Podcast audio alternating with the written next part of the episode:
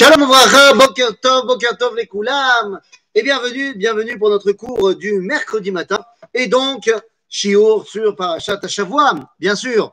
Et nous sommes arrivés donc dans la paracha de Be'alotecha. Ouah, Eze Paracha.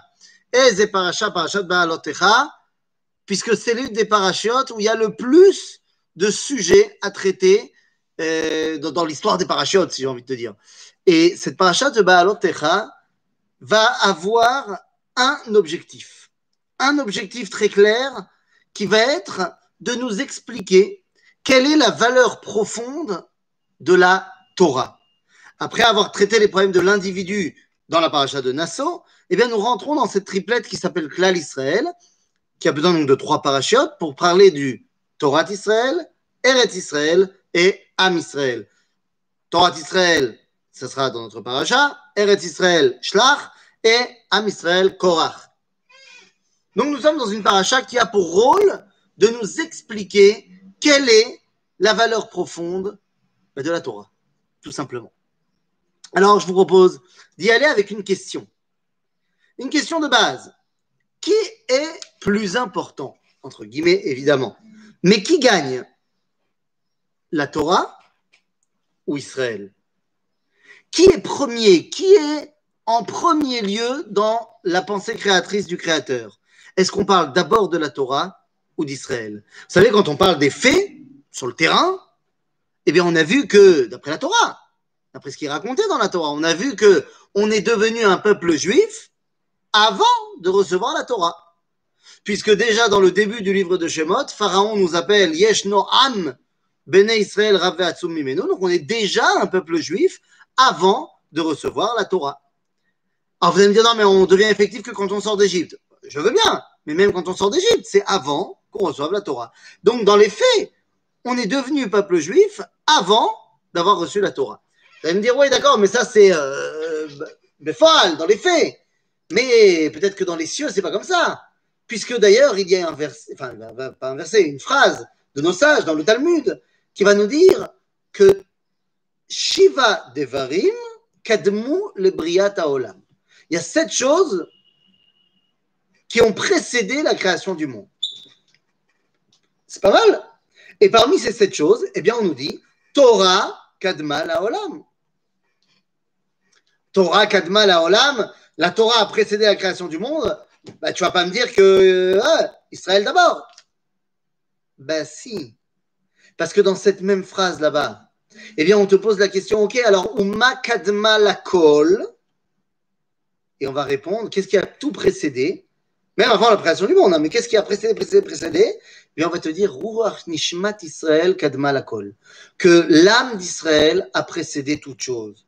Ça veut dire que même dans les mondes supérieurs, c'est l'âme d'Israël qui est première par rapport à la Torah. Mais qu'est-ce que ça veut dire? Eh bien, il faut se rendre compte, est-ce que la Torah est au service du peuple juif ou est-ce que c'est le peuple juif qui doit faire la Torah? Alors bien sûr que le peuple juif doit faire la Torah, mais c'est d'abord la Torah qui est au service du Ham Israël. Si bien que Moshe l'a très bien compris. Et que si jamais il doit y avoir une stira, une, contradiction entre Torah et Israël, et qu'il faut briser un des deux, eh bien Moshe décidera de briser la Torah. Il descend le 17 Tammuz avec les, premières tables de la loi, il voit le veau d'or, il voit donc que les Bnei Israël font la Avodazara, c'est interdit de faire la Avodah dans la Torah. Et donc, il décide de briser les tables, parce que s'il y en a un des deux qui doit être brisé, ce sera la Torah et non pas Israël.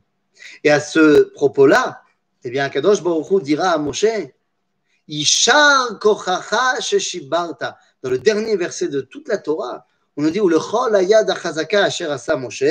Et voilà toute la main forte, puissante que Moshe a fait. Rachid nous dit, c'est quoi cette main forte et puissante? C'est bah, bien joué que tu as brisé les premières tables de la loi, que tu as compris que l'essentiel reposait sur le peuple d'Israël. Maintenant qu'on a dit cela, que la Torah est au service du peuple juif, et non pas l'inverse, eh bien on comprend le début de notre paracha. Puisque de quoi parle le début de la paracha? Tout d'un coup, on nous dit que Aaron il va devoir allumer la menorah. Bon, j'ai envie de te dire pourquoi pas, mais en même temps, on connaît déjà les lois de la menorah déjà parlé dans Trouma, on a déjà parlé des lois de la Ménorah, que dans, dans est mort. Donc pourquoi est-ce que ici on nous reparle de ça? Alors, nos sages vont nous expliquer que quelque part c'était pour donner un lot de consolation à Aaron, puisqu'on vient de raconter l'histoire des Nessim, des chefs de tribus qui ont amené leur tribu. Tu as compris le. Les chefs de tribus qui ont amené leur tribu, leur cadeau, leur korban à Milouim au Beth Amikdash, enfin au Mishkan pour l'inauguration. Et Aaron s'est dit euh, Et moi alors, je suis le chef des Lévi'im et j'amène rien. C'est pas cool. Et donc on lui dit Altidag, Gam lecha mitzvah, toi aussi tu as un truc particulier à faire. J'entends, mais ça n'explique pas pourquoi est-ce que c'est Dafka la menorah dont on parle. C'est vrai que le Kohen Gadol il peut allumer la menorah, mais pourquoi Dafka de cela on parle? Si on, parle, si on devait donner un, prix de consolation à Aaron, que lui aussi il a quelque chose à faire au Beth Amikdash, il ben, n'y a pas de problème. On pouvait parler de la Shulchan Nechem Apanim, on pouvait parler de la Ktoret, on pouvait parler du Aaron Abrit. Bichlal, quand Yom Kippour, Aaron, il rentre dans le Kodesh HaKodashim et qu'il voit Aaron Abrit. Pourquoi est-ce qu'on a parlé d'Afka, de la Menorah? Eh bien, cette question, en fait, si on comprend ce que représente la Menorah, alors on a tout compris. Nous dit le Rav dans un texte qui s'appelle Shmonek Vatsim, euh, le traité des huit, euh, je sais pas, euh, les, huit parties, dans la partie 8, à la, au paragraphe 157, et bien le Rav nous dit la chose suivante. La Torah, l'Aaron qui contenait la Torah, a l'air beaucoup plus profond des Kadosh que la Menorah. Pourquoi? Eh bien parce que le Aaron Abrit est dans le Kodesh à Kodashim, alors que la Menorah, elle, n'est que dans le Kodesh. Donc au niveau de la dimension de Kedusha, c'est plus important dans le Aaron Abrit que dans la Menorah.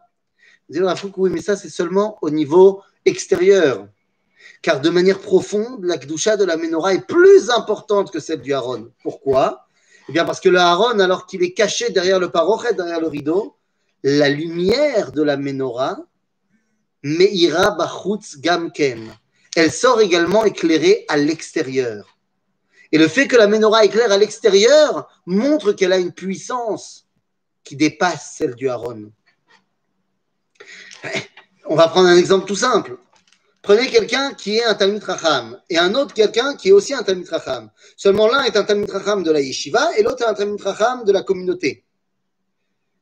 L'un est à la yeshiva et n'a jamais vécu autre chose que la yeshiva. Et donc, il n'est capable de il donne des cours de malade, mais il ne les donne que au Beth. Parce que s'il sort du Beth et qu'il voit Hasbe Shalom en traversant la rue, euh, une jeune fille euh, habillée bizarrement, oh, il va voir, il peut plus se concentrer enseigner la Torah. Alors qu'on a un autre rabbin qui est Talmud Racham aussi, peut-être pas aussi connaisseur de tous les halachot que le premier, mais lui, il sait donner des cours dans sa communauté, même quand il y a des femmes qui arrivent et qui sont en pantalon et qui ne sont pas en mode nébraque. Mais qui est le rabbin le mieux? Qui est celui qui dévoile le plus la Kdusha? Barour que c'est le deuxième. Évidemment que c'est le deuxième. Je me souviens une fois, on avait, pendant le bac bleu-blanc, euh, ce projet extraordinaire qui amène les écoles juives, euh, les terminales des écoles juives en Israël, pour leur donner les possibilités de l'année prochaine eh bien, on a été faire un. J'étais avec un groupe d'une école de filles religieuses. Et en plus, c'était en décembre. Donc, autant te dire que non seulement elles étaient habillées de sniout, mais en plus avec doudoune. On a été faire du volontariat, quelque part, à Jérusalem. Et l'endroit où on faisait le volontariat, on mettait les, denrées dans les cartons et on mettait les cartons dans le camion qui allait les distribuer aux pauvres. Eh bien, la cour dans laquelle on était juxtait un bâtiment qui était une yeshiva. Tu vois pas qu'on a bossé depuis, euh, je sais pas, 10 minutes, un quart d'heure, et puis on chantait, tu vois, on se donnait de la motivation entre nous. Tu vois pas qu'il y a un rabbin de la yeshiva qui est descendu, me voit, il a demandé c'est qui le responsable, c'est moi. Il me dit, euh, est-ce que tu peux demander à tes filles euh, de rentrer dans le camion, ou minimum de se taire, parce que nous, on étudie là-haut et ça nous dérange. Je dis, comment ça, ça vous dérange? Ben oui, tu comprends, on les entend et donc on vient voir à la fenêtre et, et c'est des jeunes filles et nous, ça nous perturbe dans notre étude de la Torah. Je lui dis, mais ferme les fenêtres. On est en décembre, ça va Non, mais elles sont fermées, mais quand même, euh, machin. Je dis, mais je comprends pas. Ok, tu as entendu. Tu es venu voir par ta curiosité. Tu tu peux pas dire à tes élèves, maintenant, retourne sur ta Gemara.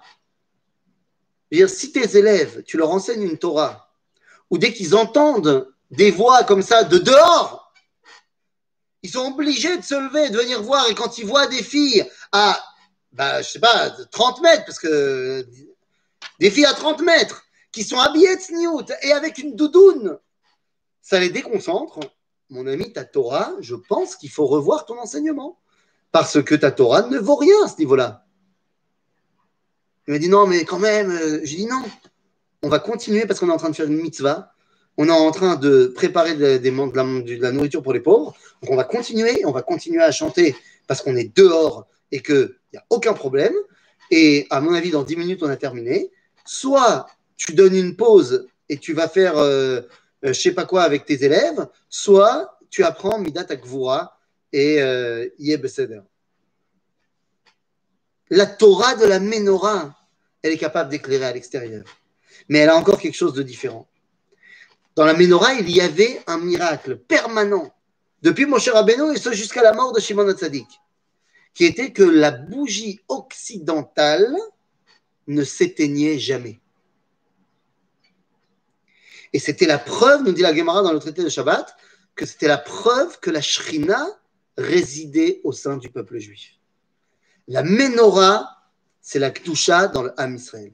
Comprenez bien ce que je suis en train de dire. Il y a beaucoup plus de Kedusha dans le peuple juif que dans la Torah. Et je vais vous donner un exemple. Un exemple très simple. Prenez, faites une liste de neuf rabbins que vous considérez comme étant le top du top des rabbins. Et eh bien, quand tu prends une liste avec neuf rabbins qui sont pour toi le top du top des rabbins, ben, il n'y a toujours pas Minyan. Il n'y a pas de Gdusha. Il n'y a pas de Shrina. Alors que quand tu prends dix mecs qui ne connaissent rien au judaïsme, qui ne savent pas lire l'hébreu, mais qui sont nés de mère juive, qui sont dits petits juifs, qui sont réunis ensemble, Yesh Minyan, Yesh Kdusha, Yesh Shrina. Donc la Shrina réside d'abord et avant tout dans le peuple d'Israël avant de résider dans la Torah. On ouvre la paracha de la Torah avec la menorah pour nous faire bien comprendre que ce qui va être ben, le point central de toute cette Torah, c'est Am Israël. Maintenant, une fois qu'on a dit cela, eh bien, la paracha passe dans un deuxième paragraphe où elle va nous expliquer, ok, maintenant que je sais que la Torah est au service du peuple juif, qui est responsable que cette Torah arrive bel et bien au peuple juif. Et c'est donc la deuxième partie de la paracha qui nous met en avant le rôle, l'intronisation des Lévim. Car oui, si les Kohanim, ils ont pour rôle de servir au Beth Amikdash, les Lévim aussi, ils ont pour rôle de chanter au Beth Amikdash, mais ils ont un autre rôle encore plus important. Les Lévim, ils sont préposés à l'enseignement de la Torah. C'est marqué dans la Torah, hein, Lévim, c'est le Horot et Béné Israël. Il n'y a pas de problème, mais venez, on essaie de comprendre. Les Lévi'im sont les préposés à l'enseignement de la Torah. Vous savez, Lévi, il est très particulier. Bon, ça a déjà été démontré dans Rabbi Jacob. Ah oui, il a fait, il a fait fureur quand il a dit, bon, il a dit cher Rosenberg, ça vient pas, cher Rosenfeld, c'est passé. Après, il a fait un beat quand il a dit cher Kacher. Et quand il a dit cher Lévi, en montrant l'enseigne du magasin Levis, ah, il a fait un tube. Cher Lévi. Le Lévi, c'est autre chose. Lévi. Alors que dans les douze enfants de Yaakov, tous les enfants, leur nom leur a été donné par leur maman, voire Yaakov qui s'en est mêlé. Pour ce qui est de Lévi, la Torah nous dit Alken Kara chez moi Lévi. C'est en français, et c'est donc pour ça qu'il a donné ce nom Lévi. C'est-à-dire que Lévi, son nom ne lui provient pas de Léa, pas de Yaakov, mais d'Akadosh Baruch Il est le seul que c'est Dieu lui-même qui lui a donné son nom.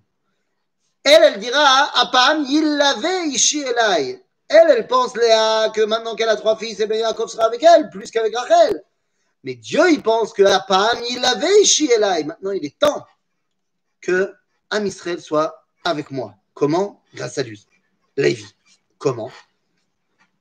Le Rambam, dans Ilchot Avodazara, au premier chapitre, nous raconte un peu l'histoire de l'évolution de, bah, de, de, la Vodazara et également, quand il arrive à Abraham, de l'évolution de comment on a commencé à transmettre la Torah. Abraham, vous savez, euh, parler d'Abraham, parler de moi, dans la vie de tous les jours, j'enseigne. Alors, soit j'enseigne la Torah, j'essaye du moins, soit avant le corona, euh, je faisais des tioulim. Je suis guide touristique en Israël, en Pologne et ailleurs. Et donc, je faisais des, des. Là aussi, pour moi, c'est de l'enseignement. Ma femme, elle aussi, elle est enseignante. La différence, c'est qu'elle est enseignante à l'école.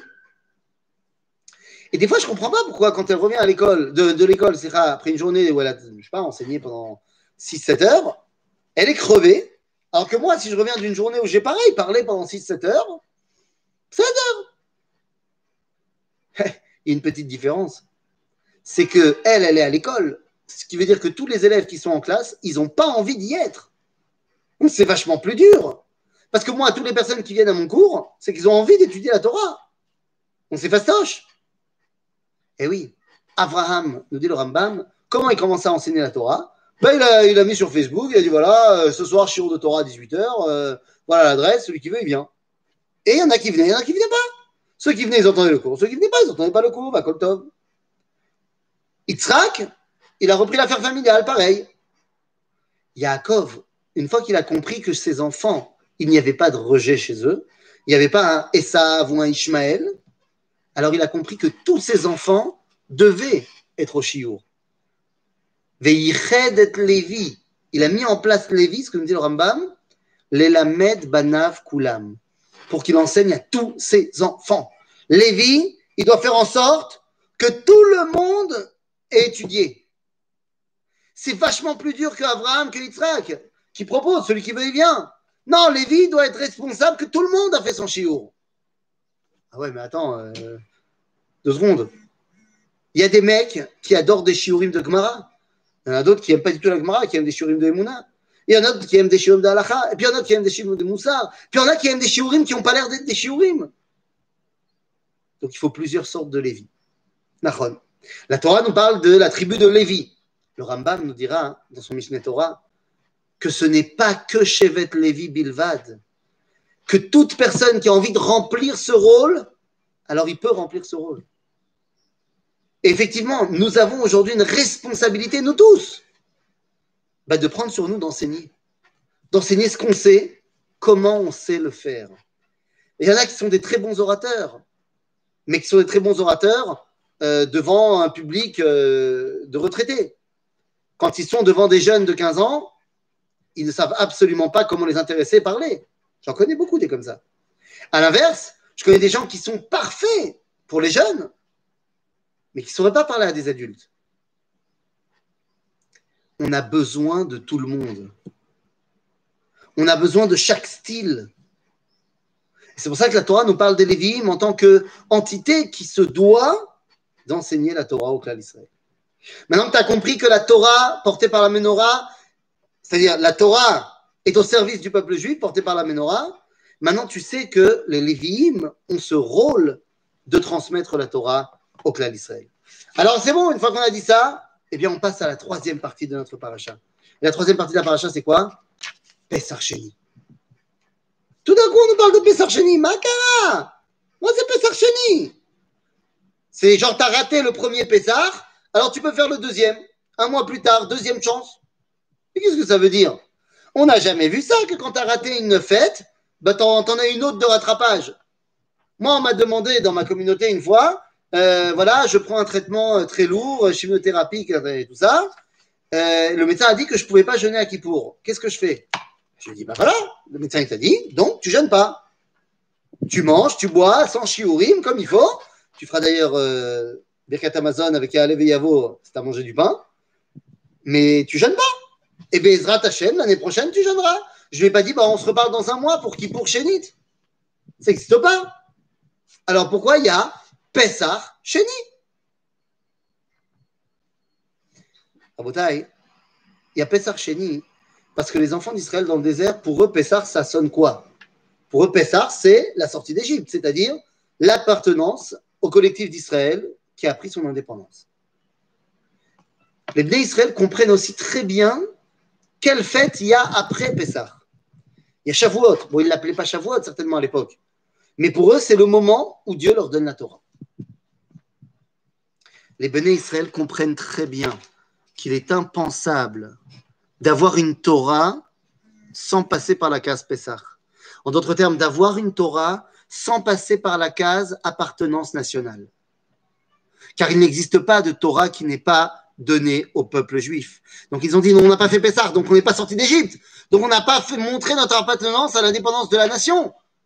Ah, donc on ne peut pas recevoir la Torah encore. Donc fais quelque chose, mon cher. Et donc Dieu va dire, ils ont raison. Il y a la Pessah Sheni.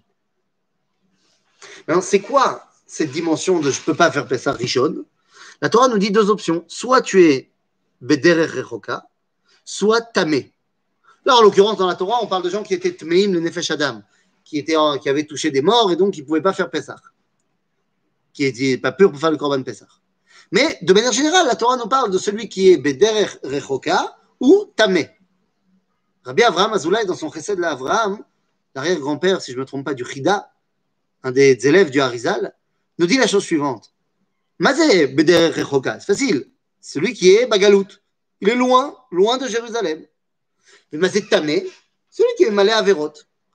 Donc quelqu'un qui est Bagalout ou Malé Averot, Kaniré qui ne peut pas faire Pessar, c'est-à-dire se rattacher à nous. Il dit la Torah, hein, quelqu'un qui bederech lo aya, vetahoru, quelqu'un qui est donc observant de la halacha et qui n'est plus bagalout, vechadal la Pesach, mais qui ne veut pas prendre part aux festivités de la nation et donc de l'indépendance nationale. Bon, cas purement théorique, hein. on parlerait d'un mec, théoriquement, hein, d'un mec qui habiterait en Israël, qui serait religieux d'après la halakha et qui refuserait de euh, se réjouir et de participer aux festivités de l'indépendance du pays. Bon, un cas purement théorique qui ne pourrait pas exister. La Torah nous dit quelqu'un comme ça, venir reta Parce que tu, tu, es, tu es retranché du peuple d'Israël. Parce que si tu n'es pas joyeux de faire partie de cette histoire d'Israël, nous, nous. Donc heureusement que ce n'est qu'un cas théorique, évidemment.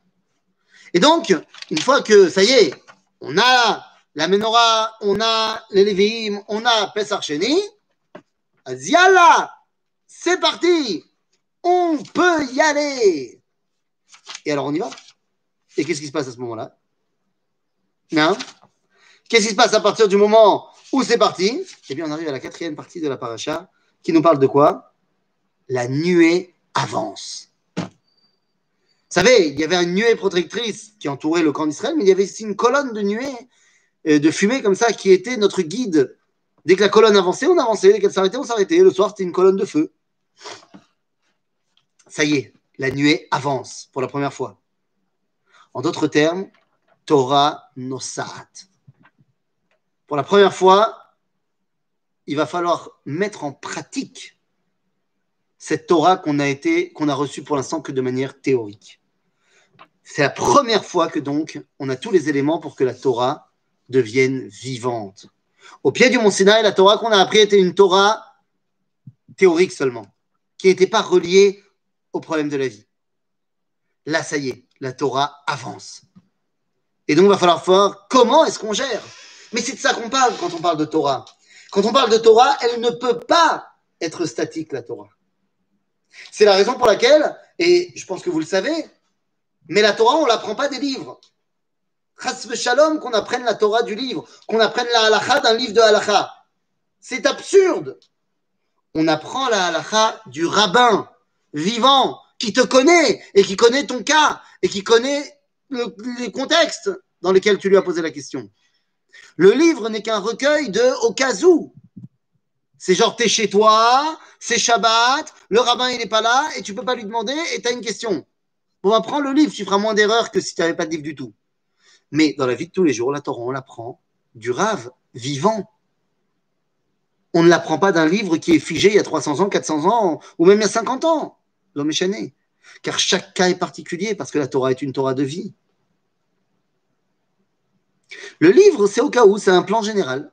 D'ailleurs, on verra qu'il y a plein de rabbins qui ont écrit des grands livres comme ça de, généralité à l'Afrique et qui ont écrit également des shootim, c'est-à-dire des questions-réponses. Et tu vois que souvent, il y a une contradiction interne entre ce qu'ils ont dit dans le shoot et ce qu'ils ont écrit dans le livre général.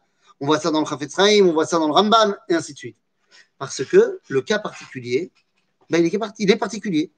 Moi, je me souviens très bien avoir déjà donné souvent à mes élèves, pour la même question, deux réponses différentes. Parce que la personne n'était pas la même, l'ambiance de la personne n'était pas la même, la pas la même. D'après la halakha, est-ce qu'on a le droit de tuer quelqu'un? Talouille, ça dépend. Si c'est juste parce que j'aime pas sa tête, c'est assourd. Si c'est parce qu'il brandit un couteau et qu'il crie à la wakbar et qu'il s'avance vers moi en courant, c'est moutard. Et s'il a été condamné à mort par le tribunal rabbinique et je fais partie du Sanhedrin, ça s'appelle mitzvah. Donc c'est pas tranché que c'est interdit de tuer, même s'il y a marqué l'otir Ça dépend. Et la halakha, eh bien, ça va dépendre en fonction de l'endroit, du moment et de la personne. La Torah est une Torah de vie. Et donc, une fois que la nuée s'avance, et que donc, ça y est, on y va, la Torah commence à avancer, qu'est-ce qui se passe? Les problèmes. Ça y est, une fois que ça commence à avancer, bah, les problèmes commencent, évidemment. Bah oui. C'est quoi les problèmes que les problèmes commencent? Bah pas shoot. C'est quoi les problèmes qui commencent? Eh bien, on arrive dans la partie suivante de la paracha où on va nous parler cette fois de quoi? Eh bien, on va nous parler tout simplement des premières plaintes des béné Israël. Genre, on n'en peut plus, on veut de la viande, on veut ci, on veut ça. Ça y est, Am Israël se plaint. Oh, ça ne va être que le début. Et l'excellent équilibre de la Torah va être de savoir comment réagir à ces plaintes. Car des fois, il y a des plaintes qui sont justifiées et des fois, il y a des plaintes qui ne sont pas justifiées. Des fois, il y a des plaintes qui révèlent une vraie douleur profonde et il y a des fois des plaintes qui, révèlent encore une espèce de, de comment dire, euh, de je suis un enfant gâté. Et il y a des fois aussi des plaintes qui sont révélateurs d'une chutzpah, qui en veut plus. Et ça va être le rôle de toute la Torah dans le Sefer Bamidbar de nous expliquer les différents instants. Lorsqu'on demande de la viande, ici à ce shlav, à cette, euh, cette étape-là dans notre paracha, alors qu'on a la manne et qu'on vient seulement de commencer la manne, pas. Quand on demandera de la viande au bout de 40 ans d'Égypte et 40 ans de manne, ça sera justifié. Lorsqu'on se plaindra toutes les 5 minutes qu'on se rappelle comment c'était mieux en Égypte, c'est l'enfant gâté qui ne veut pas prendre ses responsabilités, et ainsi de suite. Et on va voir que tout le livre de Bamidbar va jongler entre ces trois étapes. Est-ce que c'est le peuple qui en veut plus? Est-ce que c'est le peuple qui est pourri gâté Ou est-ce que c'est le peuple qui, juste, qui est de manière honnête et profonde en recherche de quelque chose de différent?